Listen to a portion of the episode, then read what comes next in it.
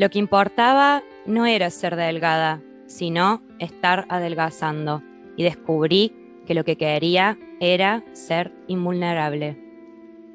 La comida fue mi amante, sin exigirme nada a cambio, que era exactamente lo que yo quería. Sentirse gorda en la sociedad de gente delgada.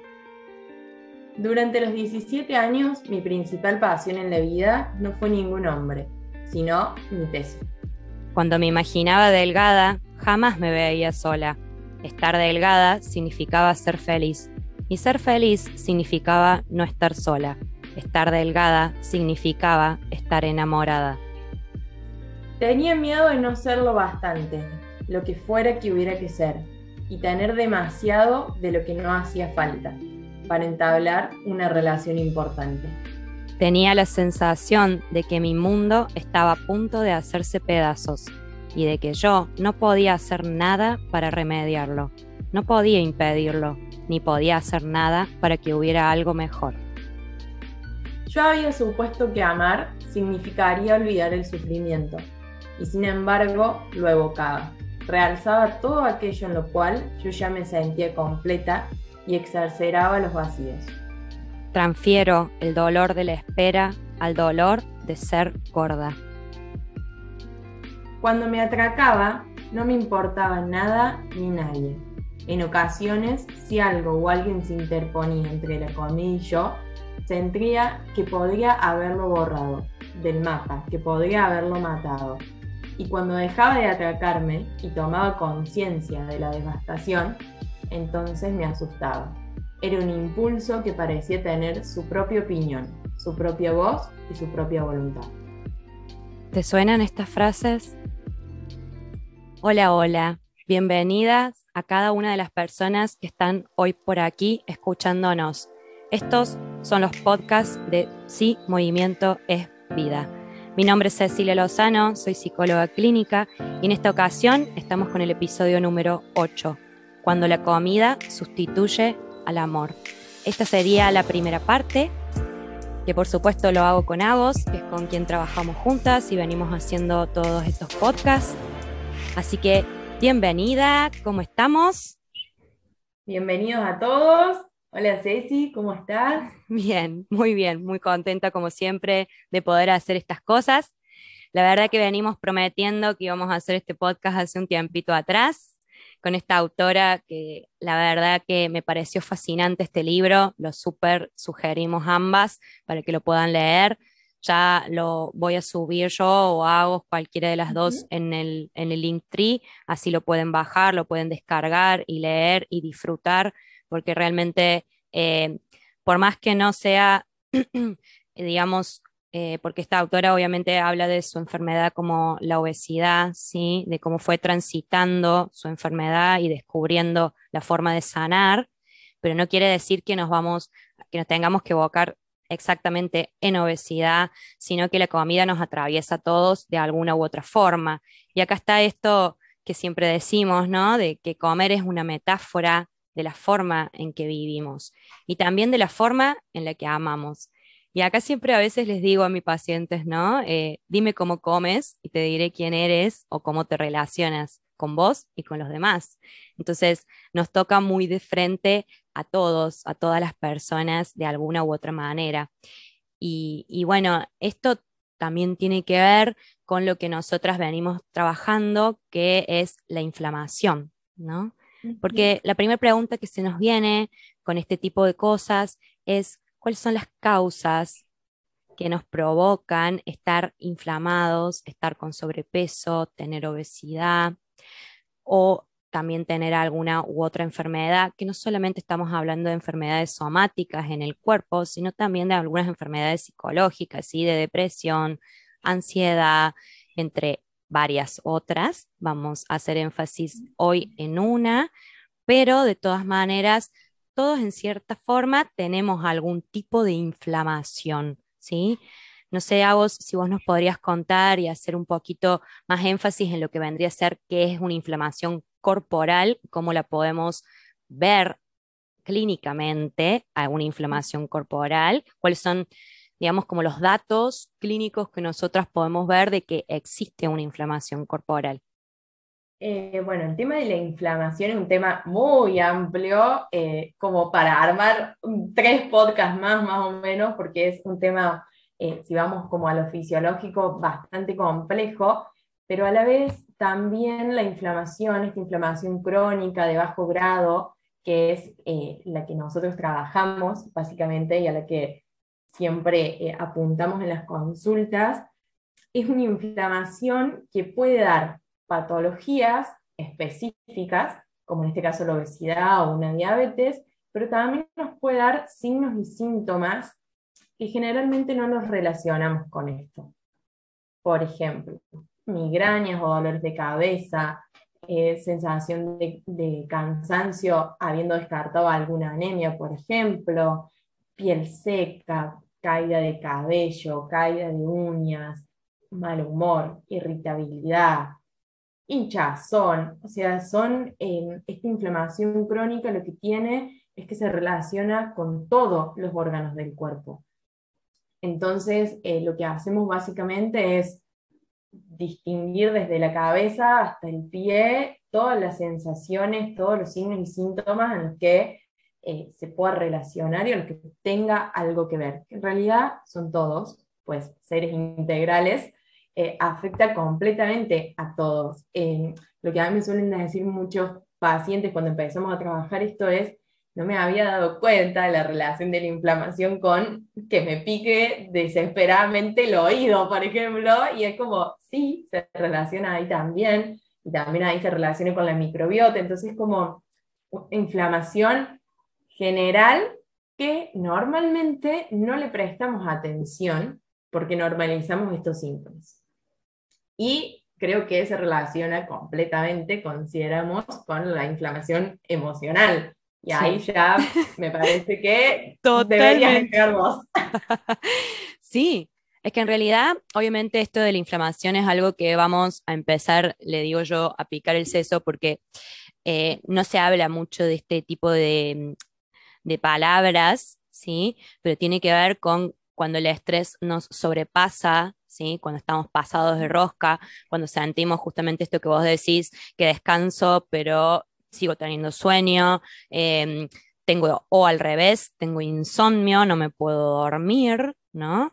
Entonces eso me va a generar ansiedad y estoy todo el tiempo eh, no sé para dónde descargarla, los pensamientos empiezan a, a ser cada vez más, eh, digamos, más amplios, más intensos, eh, y de todo tipo, ¿sí? Entonces, eh, justamente inflamación emocional, ¿a qué le llamamos esto? Obviamente después vamos a hacer algo más, eh, más énfasis en eso, pero hoy lo que puedo decir es, todo lo que te callas va a inflamar. Y eso va al cuerpo, te lo vas a comer, ¿sí? Básicamente lo que no callo, en, algún, en lo que callo, en algún lugar va. Y sí o sí va a ir al cuerpo. ¿Sí? Y el cuerpo obviamente incluye el cerebro y por ende también va a ir a mis pensamientos, que por más que no los diga en voz alta, van a estar ahí haciendo énfasis a full, ¿sí? Entonces, también tiene que ver con eh, la falta de comunicación, la falta de contacto, ¿sí? Y de contacto estoy hablando el tocar con otras personas, el que alguien me diga te quiero, te amo, ¿sí? Y si eso no lo tuve a lo largo de mi vida, sobre todo cuando somos niños, que es cuando más nos marca esta instancia, ¿sí? Lo vamos trasladando. A medida que pasan los años, lo traslado. Entonces, nos vamos adaptando como niños a esta situación de no recibir amor, de no recibir cariño, de la manera en la que yo espero, quiero, deseo y que no sucede. Entonces, eso es lo que traslado, eso es lo que me va inflamando, porque lo sigo haciendo silencio. Y el silencio, cuando uno dice, ah, esta situación ya pasó, no la voy a hablar más, para que se vaya más rápido. Y termina sucediendo todo lo contrario, porque mientras menos lo hablo, ¿sí? Eh, mientras menos lo saco de mí misma, más va a inflamar. Y eso inflama cualquier órgano, ¿sí? Y hay dos emociones que son como las más inflamatorias, ¿sí? Que son el miedo y el enojo. que justamente, valga la redundancia de la palabra, son las que más nos dan miedo, ¿no? No sé qué hacer con el miedo, no sé qué hacer con el enojo, o exploto. Qué miedo tener miedo. Exacto. No lo quiero sentir, entonces como no lo quiero sentir, me lo tapé, me lo guardé, eh, hago de cuenta como si nada, y acá está todo bien, está todo perfecto, mi familia es divina, hermosa, nunca tuvo eh, cuando a veces me pasa, eh, cuando empiezan los pacientes en las sesiones, mi familia es perfecta, está todo divino, nunca pasó nada, yo estoy bárbara y yo empiezo a aprender las anteritas, ¿viste? Porque, a ver, no hay ninguna familia perfecta, yo no quiero decir que todas las hayamos pasado mal, no voy por eso, pero siempre hay algo que me va a marcar de alguna manera en mi funcionamiento actual, ¿sí? Para bien, para mal, eh, en realidad eso no es, no es la cuestión, sino que hay cosas que yo aprendí que para mí eran funcionales, entonces me las callé porque me adapté y ahí más que adaptarme me sobreadapté a lo que aprendí, porque para mí eso es lo que está bien y por ahí tengo que ir y quizás entonces me pierdo de aprender otras herramientas u otras formas de relacionarme. Y hay algo acá que se me viene también como una de las principales causas de las inflamaciones emocionales y también corporales, que eh, creo que tiene que ver con que nadie nos enseñó a expresar emociones. Generalmente no. Y en la escuela, recién ahora creo que están empezando a comprender de que es importante, como también nadie nos enseñó a comer o a relacionarme con la comida. ¿sí? Eh, nos sentamos a comer básicamente porque hay que comer, ¿sí? Eh, y a veces con el tele prendido y con otro tipo de ruido, eh, o a veces en las mismas comidas se vienen discusiones y temas del trabajo, y eso hace que uno ya coma mal, digamos, porque se te traba la, la garganta, no puedes tragar. o empiezan justamente en el único momento donde la familia se junta completa en la mesa comer, obviamente empiezan también un montón de reclamos y de cosas y, eso también es parte de la nutrición que no, que no permite conectarme con la comida de otra manera. ¿No? O no hacer la pausa, comer al frente de la computadora, que en los propios trabajos no te dan el tiempo para hacerlo por fuera. Entonces, y eso hace a que la falta de, básicamente, de educación nutricional y de educación emocional en la mayoría de los ámbitos, al menos esto es lo que estoy viendo clínicamente, em, y a mí misma me veo y digo, no, a mí nunca me enseñaron a comer, nunca me enseñaron, esto tiene tales nutrientes, esto lo necesitas, la vitamina D es esto, la serotonina la podés también eh, consumir con ciertos alimentos para sentirte mejor, para, eh, digamos, evitar caer en depresiones o la toma de, café eh, permite mayor ansiedad. Entonces, nadie me lo enseñó, lo fuimos aprendiendo porque nos fuimos formando y escuchando a otros profesionales que nos fueron guiando. Pero en sí mismo, a lo largo de mi infancia, nunca se habló de eso. Entonces, eso también provoca eh, inflamación. Y la otra cuestión, que hay temas, ciertos temas tabú en las familias, que siempre existe alguno, que no lo hablo, que no lo hablé nunca. Y eso inflama, sí o sí, ¿no? Porque, ah, de ese tema no puedo hablar. Mm, no. Mm, eh, tema, eh, no, hasta ahí, hasta ahí, hasta ahí. Y ese hasta ahí me frena constantemente. Y ahí es donde genero corazas, ¿sí? Corazas corporales. Me pongo más durita, ¿sí? Porque hay sentimientos, hay ciertos sentimientos que no quiero sentir más. Porque ser, ser vulnerable y querer ser invulnerable es algo muy típico de la mayoría de las personas. ¿sí? Cuando empiezo a sentir demasiado, me escapo. A medida que me escapo, le huyo, digamos, a toda la situación, lo sigo sin hablar y, nada, y a veces no sé dónde canalizarlo y ahí empieza, ¿no? Y también juega muchísimo el tema de las causas, las expectativas. ¿A qué me refiero con esto? De eh, expectativas de mi familia, por ejemplo, de lo que tengo que ser, que ahí básicamente también están los mandatos, eh, y de la cultura. Debería ser, tendría qué, vos tenés que, si no estudiás sos un vago, si no trabajás sos un vago, tenés que trabajar, tenés que mantener a la familia, bueno, un montón de cosas, expectativas familiares que se entrelazan ahí todo el tiempo, todos lo tenemos en algo, y eh, las expectativas esas también se internalizan. Algunas las internalizamos, digamos, y otras no. Y decimos, eso no lo quiero, no lo quiero, no lo quiero, no lo quiero. Y al final, mientras más digo no lo quiero, más lo hago, ¿sí? En el fondo, eh, por, la rebeldía de no hacer ciertas cosas que me mandan a hacer, eh, termino haciendo lo contrario, pero no porque yo esté convencida de que quiero eso contrario, sino por hacerla contra la familia. Entonces termina siendo un círculo vicioso. Y a su vez también están las expectativas externas y culturales, ¿no? Vos debes y tenés que ser delgada, porque la cultura pide eso y eso lo pone como algo sano y no necesariamente es así. Entonces, la belleza impuesta externamente y también en la familia, porque un montón de veces es como, che, estás gorda, ¿no te das cuenta? Tendría que hacer dieta. No podés comer eso. Ajá. Está prohibido que comas harinas. Basta. El postre es para tu hermana, para tu primo. Vos no podés. Vos no tenés que comer eso porque mira cómo estás. Y es más normal de lo que uno cree, ¿no? Sí, un montón montón. O, ay, volviste más gordita de las vacaciones, ¿qué te pasó? Eh, bueno, y empiezan todos esos comentarios, ¿no? Entonces, eh, básicamente todos en algún punto tenemos expectativas internas y externas, mandatos internos, mandatos externos, que a veces no sabemos cómo poner el límite en esos mandatos y en esas expectativas, porque lo chupamos como si fueran nuestros inconscientemente obvio. No es que siempre digo, no, porque yo soy así, porque me dijeron que sea así, pero terminamos siendo de esa forma o buscando ideales, digamos, de otras personas y al final no sé en realidad qué es lo que yo verdaderamente quiero en mi vida. No tengo ni idea, ni idea, porque siempre estuve con la mirada hacia afuera. Que eso lo vengo trabajando un montón. Y eso es grave, digamos, causa de inflamación. Sí o sí va de la mano, ¿no? Eh, me empiezo a perder y otra de las cosas...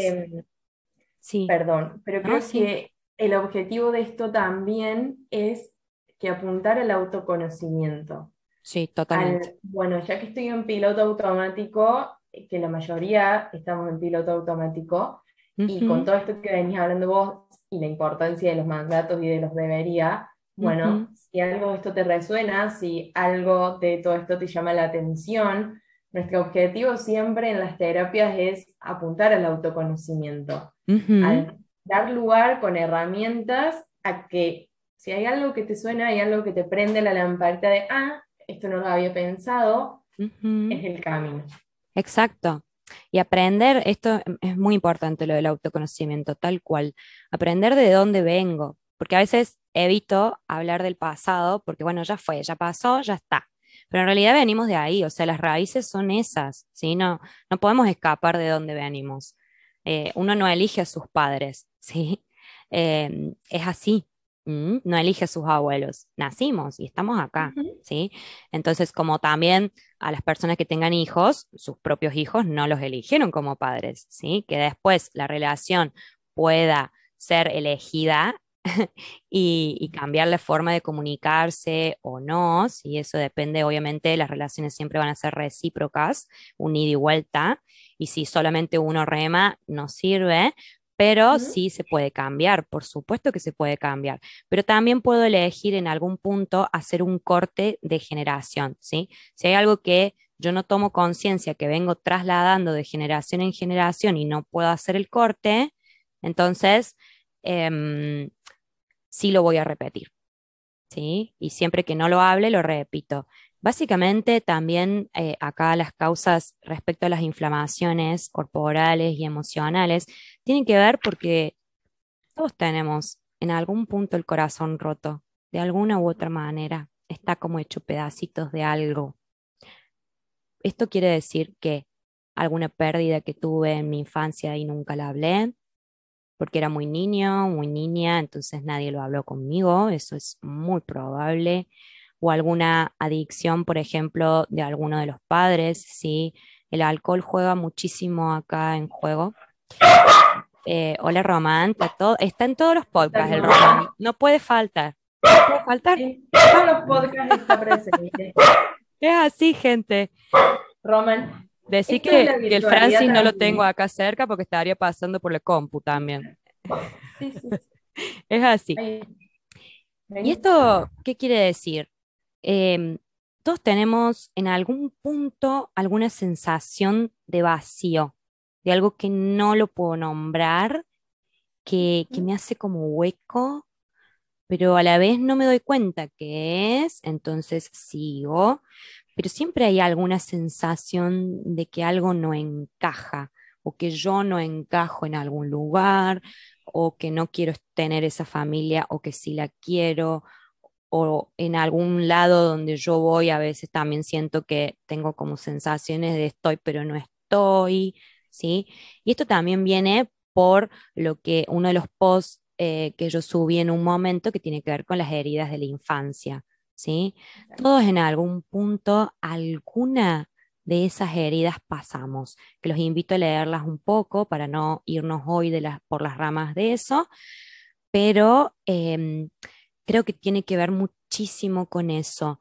Todos tenemos alguna herida por sanar, ¿no? Eh, de alguna u otra manera, siempre hay algo. Mientras más lo niegue, mientras más diga, no, yo no tengo nada, eh, acá no pasó nada, menos lo voy a hablar, más me voy a inflamar, más ansiedad voy a tener, menos voy a dormir y así sucesivamente se van como acumulando los signos, como llamamos nosotros, tanto corporales como psicológicos o emocionales. Entonces, Y acá a mí me parece algo importante también que cuando vamos tapando todo eso, ujú, estamos queriendo poner el control en cosas que no podemos controlar o que no deberíamos poder controlar o que no sería lo más sano poder controlar, mm, ¿no? Y ahí es cuando hablamos de eh, controlar las emociones, porque esto que te decías al principio de nadie nos enseñó a comer nadie nos enseñó a pasar esas emociones por el cuerpo tampoco. no, Eh, y nos enseñaron socialmente que hay emociones que son negativas y emociones que son positivas, cuando ujú, bien sabemos que son emociones y que nos van a transmitir algo. ujú, Pero todo esto nos lleva, y creo que también la, la lleva a la autora del libro, a poner el control en cosas por fuera de ella. ¿En qué pone el control Genen en su hermoso libro? Totalmente, totalmente, porque es como, bueno, como yo, ¿sí? Las situaciones de mi familia no las puedo controlar, ¿sí? Yo no puedo controlar de que mi padre, por ejemplo, eh, voy a dar un ejemplo que ahí sale en el libro, cuando ella cuenta, la, la autora, ¿no? Que eh, su mamá se alcoholizaba, llegaba tarde, que su padre no podía poner el límite ahí de la situación, no se separaban, entonces eh, terminaba existiendo situaciones de violencia en el medio ahí, discusiones, ¿sí? Eh, entonces, como no puedo controlar esa parte, entonces en algo tengo la necesidad de poner el control. Uno de los modos es poner el control en la comida. ¿Qué quiere decir? Yo, si yo controlo lo que como y de la manera en la que como, el resto voy a encontrar como el alivio de lo que no puedo controlar. ¿Sí? Entonces, como la magia de esto sería como empezar a comprender que en realidad la vida es caos, que no podemos controlar todo, que no hay manera y que en realidad no pasa por el control, que la palabra control está muy en boga también. La idea no es controlar, sino poder canalizar de diferentes maneras lo que me viene pasando, lo que estoy viendo, ¿sí? lo que estoy sintiendo de otras formas, ¿no? Y ahí va este trasfondo que tiene generalmente los problemas eh, que a veces tenemos con la comida, que va absolutamente de la mano de esta de la, de la sensación de pérdida de control y que tiene que ver con dos cositas, ¿no? Con la confianza cositas, pero no que son cositas, eh, son cosotas, diríamos. Eh, la confianza y la intimidad. ¿Cómo lo podríamos decir en esto, no? Eh, esto lo quiero leer directamente porque me parece fabuloso como lo dice esta autora, ¿no? Preferimos perder de peso que acercarnos a otro ser humano. Preferimos centrarnos en nuestro cuerpo que en amar o ser amados. Es más seguro, y ahí comillas, así sabemos de dónde vendrá el dolor y de este modo podemos controlarlo. La intimidad va a consistir en optar estar conectados en cada momento con nuestra verdad más profunda en vez de aislarnos de ella. ¿No? Porque la intimidad básicamente es mostrarnos tal cual somos, ni más ni menos. Es decir, a ver, a mí me pasó esto, esta también es, mi herida, en esto soy más vulnerable, en esto no, poder abrirme básicamente el corazón hacia el otro y poder conectar con el otro en una misma sintonía de eh, qué es lo que yo siempre llamo y pregunto también a mis pacientes, ¿qué tipo de relaciones quieres tener? Las superficiales, las que yo hablo de cómo fue mi día nada más, o querés tener relaciones profundas y relaciones profundas tiene que ver con tocar el alma del otro y que el otro pueda tocar el alma tuya. ¿Y qué significa eso? Donde yo me pueda abrir totalmente, donde pueda decir la verdad que hoy estoy enojadísima, estoy re triste, no tengo ganas, estoy re podrida de esto, lo otro, y no solamente para, para hacer el énfasis en amargarme, sino en poder narrar lo que me pasa ponerle palabras a lo que verdaderamente me pasa por debajo de todas las máscaras que creamos en, eh, en, nuestra vida debido a las heridas que tenemos. Es poder básicamente abrir el corazón y sacar la máscara sin miedo. Y, y, y también saber, eh, sin tener miedo a la reacción del otro, de lo que yo le estoy contando, y saber que el otro me va a estar escuchando con amor, con confianza, con compasión, con empatía. Y encontrar ese tipo de relaciones profundas es como el trasfondo que las personas generalmente no se animan, porque miércoles es difícil a veces contar cosas duras que nos pasaron. Ah, no, no es fácil, ¿sí? Y además que a veces también sucede que contamos eso y después empiezan las cuestiones del ghosting, se van, no me hablan más, me, o, Sí, claro. O sucede que se desaparecen, se van, cuando yo cuento cosas profundas, la gente se levanta y se va. Sucede, sucede. la cuestión, sí. Generalmente a concentrarse en la comida. Porque cuando esto sucede, el refugio, la comida. Que es un poco también lo que narra el libro y que básicamente explica su historia y cuando ella logra hacer este clic del que por ahí hablamos y eso darse cuenta y donde podemos ver también que la comida nos da muchas cosas más allá de solo nutrientes. Ajá, contame un poco más ahí. Concentrarnos en la comida nos lleva a escapar de todos los otros problemas. Nos lleva a perder el control. Y a mí ahí me, siempre les pregunto, bueno, pero ¿qué es perder el control? Porque generalmente vienen conmigo con frases de, no, si todo mal, me la remandé, eh, me deschavé, esta vez no hice nada bien. Y cuando vemos ahí es como todo una negatividad en torno nuevamente a los debería. Y ahí yo les pregunto, bueno, ¿qué es perder el control? ¿Cuándo uno pierde el control? Si hablamos de alguna patología, puede ser cuando hablamos de alguna bulimia que se caracteriza por estos episodios de atracones, que también lo describe el autor en el libro, y ahí se puede ver la relación y, el hablar un poco también de estos temas y de sacarle la estigma, ¿no? De que son cosas que pasan, porque generalmente son cosas que avergüenzan. Y que en las familias también son temas que no se hablan. A mí hay una frase acá que la, voy a leer textual de, de Genen, que ella expresa que dice que mientras se sienta gorda, tiene una excusa para no establecer intimidad alguna. puede culpar a la soledad por su peso. Si no tuviera esos kilos de más, no habría barreras entre ella y la otra persona. La intimidad consiste en que la otra persona vea las partes nuestras que nosotras consideramos indignas. Es un poco lo que hablabas vos recién. Es el abrirnos, es el mm. contar desde la profundidad lo que sentimos. Por ende, corremos ese riesgo de que los otros se aparten de nosotros, como generalmente lo hicieron nuestros padres.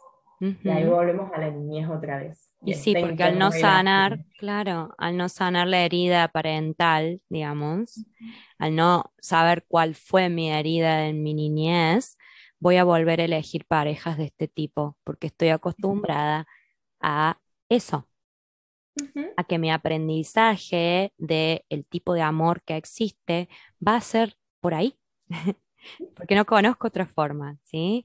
Entonces, eh, y ahí se vuelve esto una y otra vez. Entonces, es como que, ¿y por qué confianza e intimidad, no? Porque inconscientemente vamos a decidir que más vale comer y sentirme protegido, digamos, ahí con la comida.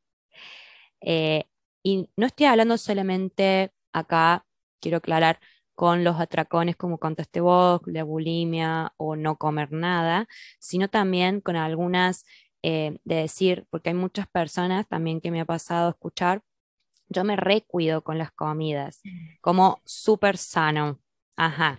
Y después, y después empezamos a hacer los análisis de sangre y les pedimos eh, algunos análisis clínicos y empezamos a ver que se ve que también no.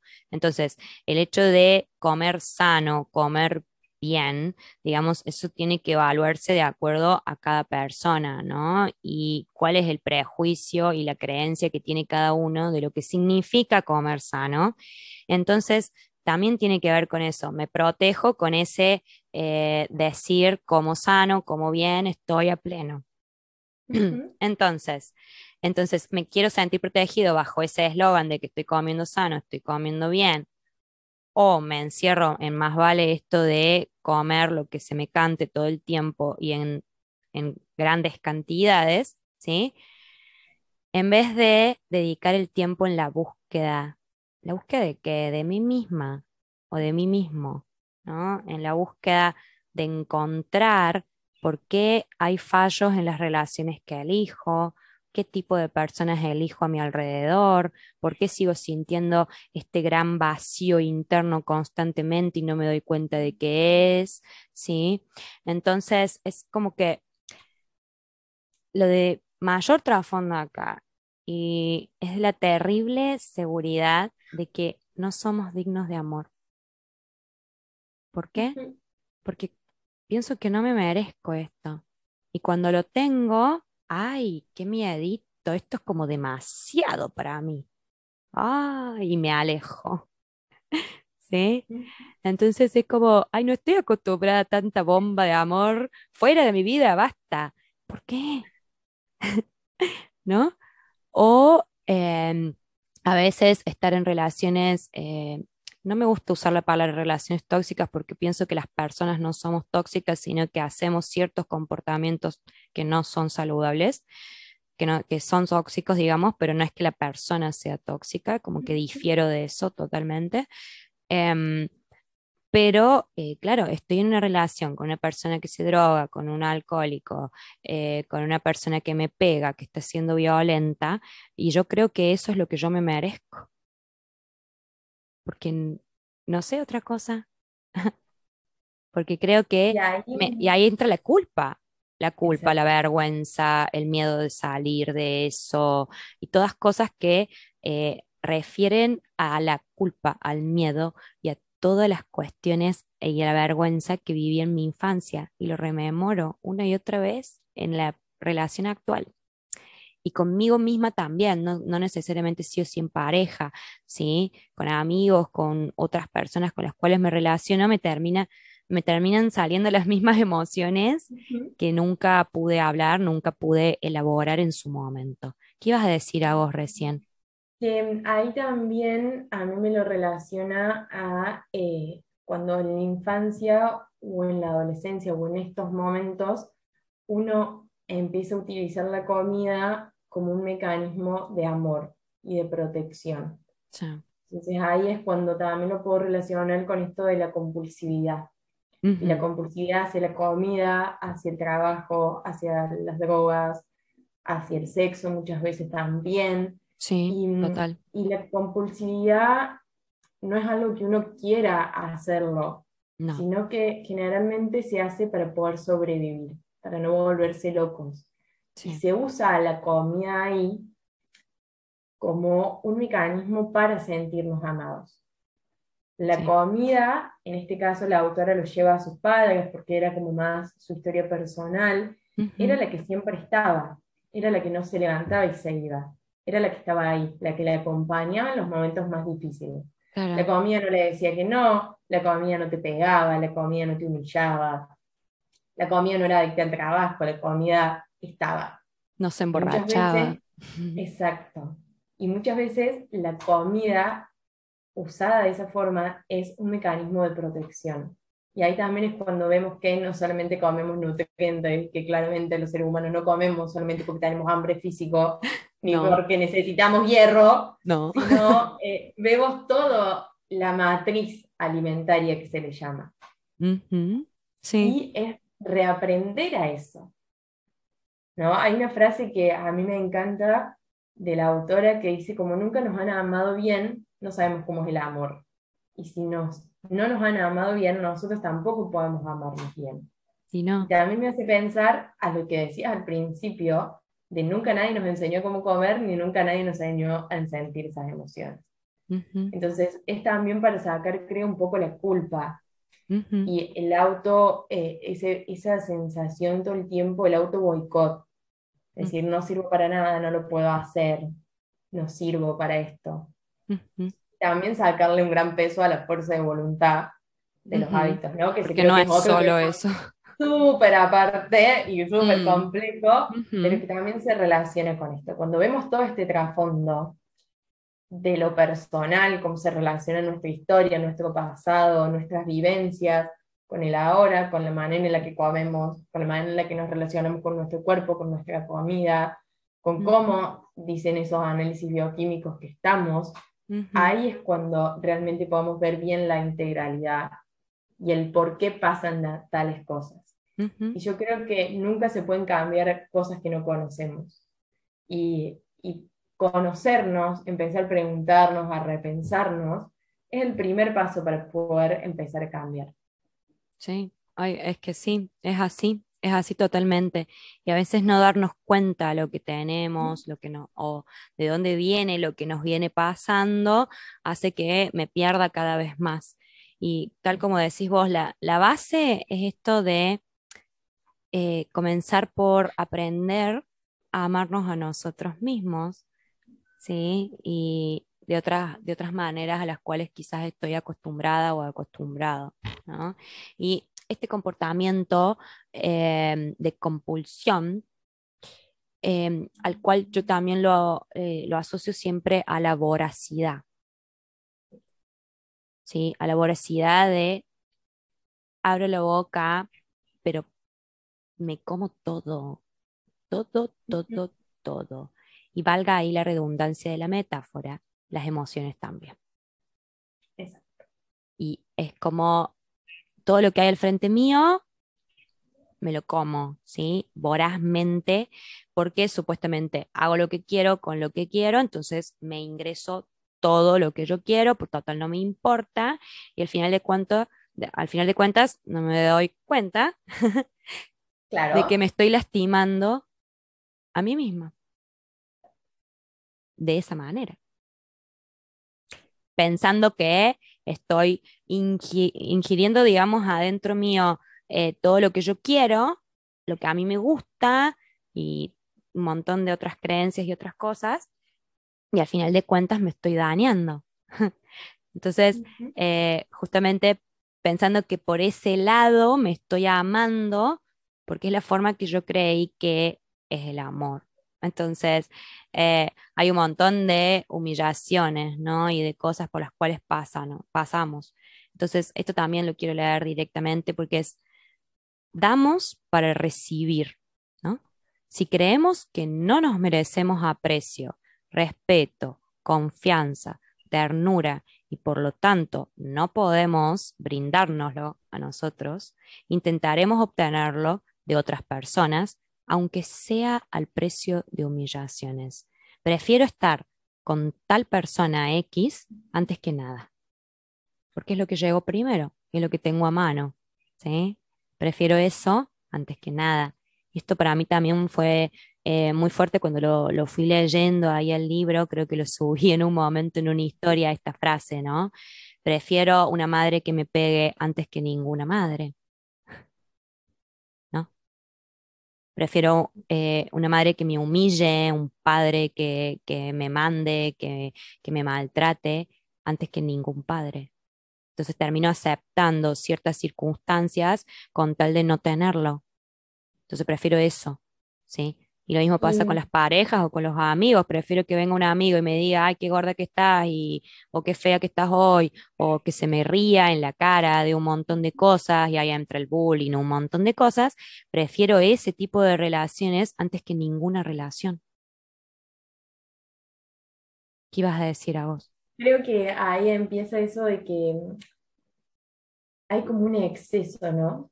De fantasía y de la dramatización también en ese tipo de, de relaciones con los otros y con nosotros mismos y creo que esto también es una consecuencia y esta necesidad de controlar todo el tiempo del, de lo prohibido, de, del saber en cierto punto de que eso no está bien, pero lo prefiero antes que nada. Y acá me hace acordar a los sacrificios, que es algo como muy normal que vemos nosotras, ¿no? Eh, tipo, si no me sacrifico, no vale la pena. Me tengo que sacrificar aguantando esta pareja porque vale la pena tal cosa. ¿No? Entonces, con la comida también creo que pasa más o menos lo mismo. Sí. Con el trabajo. Si no me sacrifico trabajando 20 horas por día, no valgo. Mm. Si no me sacrifico aguantando esas humillaciones, no lo valgo. Mm. Lo tengo que poder aguantar. Y algo ahí que, me llama la atención también del autor es que cuando ella nombra todo, todo el tiempo de que cuando adelgase todo va a ser perfecto, todo va a ser hermoso. Y algo que nombraste al principio de que cuando adelgazaba nunca me imaginaba sola, Ahí está otra vez. Hay una fantasía de cuando adelgace o no. Sí, totalmente. Es como la fantasía y absolutamente idealizada, ¿no? Cuando adelgace va a estar todo bárbaro. Cuando pierda estos kilos de más, todo va a estar divino. Voy a encontrar una pareja porque me van a poder mirar, porque voy a estar más linda. Em, o voy a poder, o me van a poder dar un trabajo porque en las entrevistas me va a ir mejor porque no me van a ver gorda, ¿no? Y está toda esa fantasía y en realidad no pasa por adelgazar, ¿no? Pasa por un montón de otras cosas, que en eso vamos a hacer el énfasis en la segunda parte de este podcast, ¿no? De cuál sería la idea hacia dónde vamos para sanar, ¿no? Eh, ¿Cómo se llega a ese caminito? ¿Qué herramientas podemos ir adquiriendo para poder sanar? Em, y esto que vos me contaste del sacrificio, es tal cual. Em, hay muchísimas, muchísimas familias y sobre todo creo que también está muy incentivado por el tema de la religión. No es que esté en contra de la religión para nada, creo que cada uno puede creer en lo que quiere, pero sí está muy, muy inculcado y de manera muy fuerte el tema del sufrimiento y del sacrificio y de resistir. Y porque yo voy a hacer esto y cueste lo que cueste, voy a hacerlo. Epa, paremos la pelota. ¿No? La vida no es sinónimo de sufrimiento. Existe el sufrimiento, obvio. Existe el dolor, existe el sufrimiento, existe la muerte, existen las pérdidas existen, obvio, pero eso no es sinónimo de vida. ¿sí? No, no es que ni, si, no, si no, yo no sufro para llegar a ciertos objetivos, entonces, ¿para qué? Bueno, no, ¿sí? No, no, no iría por ahí la mano, ¿no? Es como que una asociación muy, muy, muy eh, hecha durante años, creo que nunca me pasó no haberlo escuchado en algún punto de algo, ¿no? Es como que tengo que sufrir para poder crecer, tengo que resistir, aguantar todo lo que se venga y me armo como un robotito así con el escudo, la espada y dale con la lucha, porque el que se me ponga adelante a la miércoles, ¿no? Porque voy a hacerlo lo mismo, cueste lo que cueste, pese lo que pese. Bueno, y eso es una creencia cultural, no solo de las familias, es una creencia cultural de que tengo que sacrificarme, restringirme, callarme y un montón de cosas. de hambre. Porque o para parte de la dieta es como, no, no, o sea, tengo que pasar hambre realmente para que valga la pena. No puedo aprender a comer, no, no, tengo que pasar hambre. Tengo que comer lechuga, bife de pollo y calabacín. Horrible. Tengo que entrenar, tengo que entrenar tres horas por día de lunes a sábado. Si no, no vale la pena. Si no me sacrifico, no estoy haciendo nada por mi salud y por mi autocuidado. O sí o sí, Claro. Normalmente. Sí, sí o sí me tengo que levantar a las 6 de la mañana, de 6 a 7 entreno, a las 7 a las 8 eh, medito, de las 8 a las 9 eh, voy a darme una ducha, de 9 a 15 eh, voy a trabajar, de 15 a 16, ¡epa! Las rutinas. Claro. Ya ahí deja de ser hábito saludable. ¿Y sí? Empieza a ser rutina y sacrificio. ¿Ah? Y obviamente también pasa esto de, bueno, a veces puede ser que no tenga ganas de ir a entrenar y bueno, eh, eh, sucede, ¿ok? Y a veces ir sin ganas también permite decir, ay, al final volví re bien y me hizo re bien.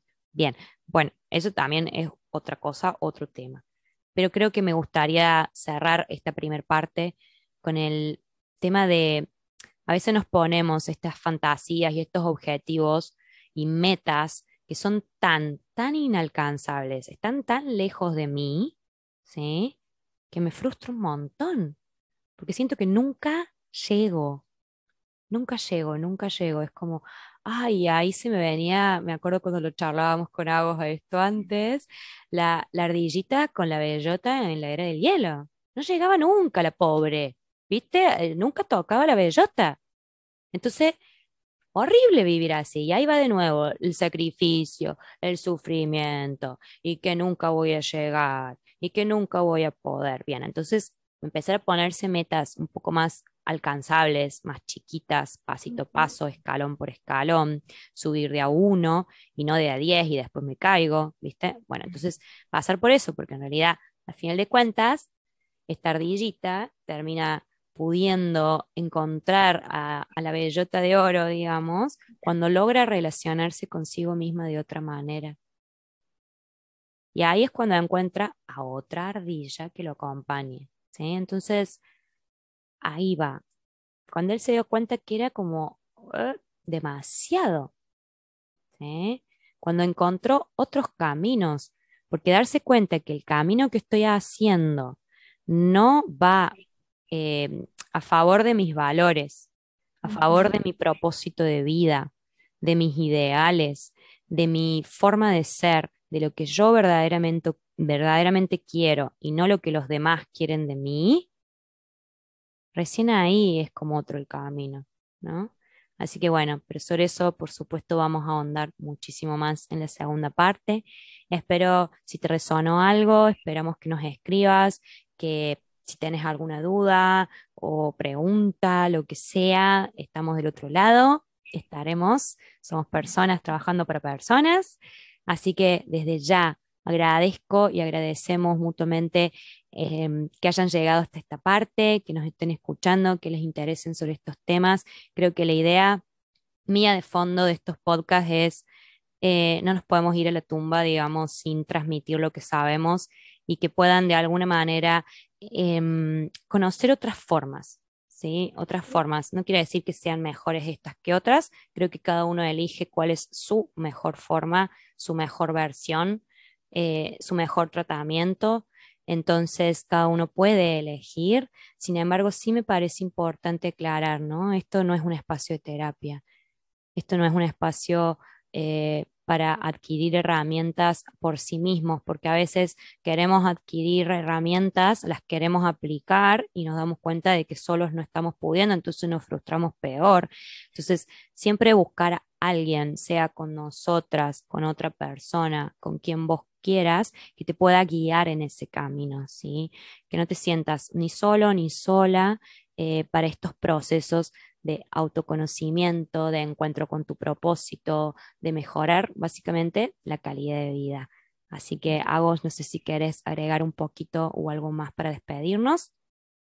No, básicamente sumar que esto no es un espacio de terapia y que es el puntapié, si algo les resonó, eh, para autoconocerse y para empezar a, a, pensarse, ¿no? A ver qué es lo que están necesitando ahora en estos momentos y saber que también nada de lo que uno pueda escuchar, ver en YouTube o ver en Instagram es un espacio de terapia, aunque dan puntapiés iniciales, después sea con nosotras o con cualquier otro profesional, es necesario el acompañamiento ahí y realmente esa es la terapia. Este, creo que lo, considero lo mismo que Ceci, es es un espacio de compartir conocimientos y hablar de lo que nos pasa y de sacar estigmas que muchas veces fácilmente están y de que se sientan acompañados eh, desde este lado. Tal cual. Bueno, gracias, millones de gracias. Hasta acá llegó la primera parte. Em, espero que lo hayan disfrutado. Cualquier cosa, como siempre digo, estamos del otro lado de la pantalla. Así que gracias totales. Hasta la próxima.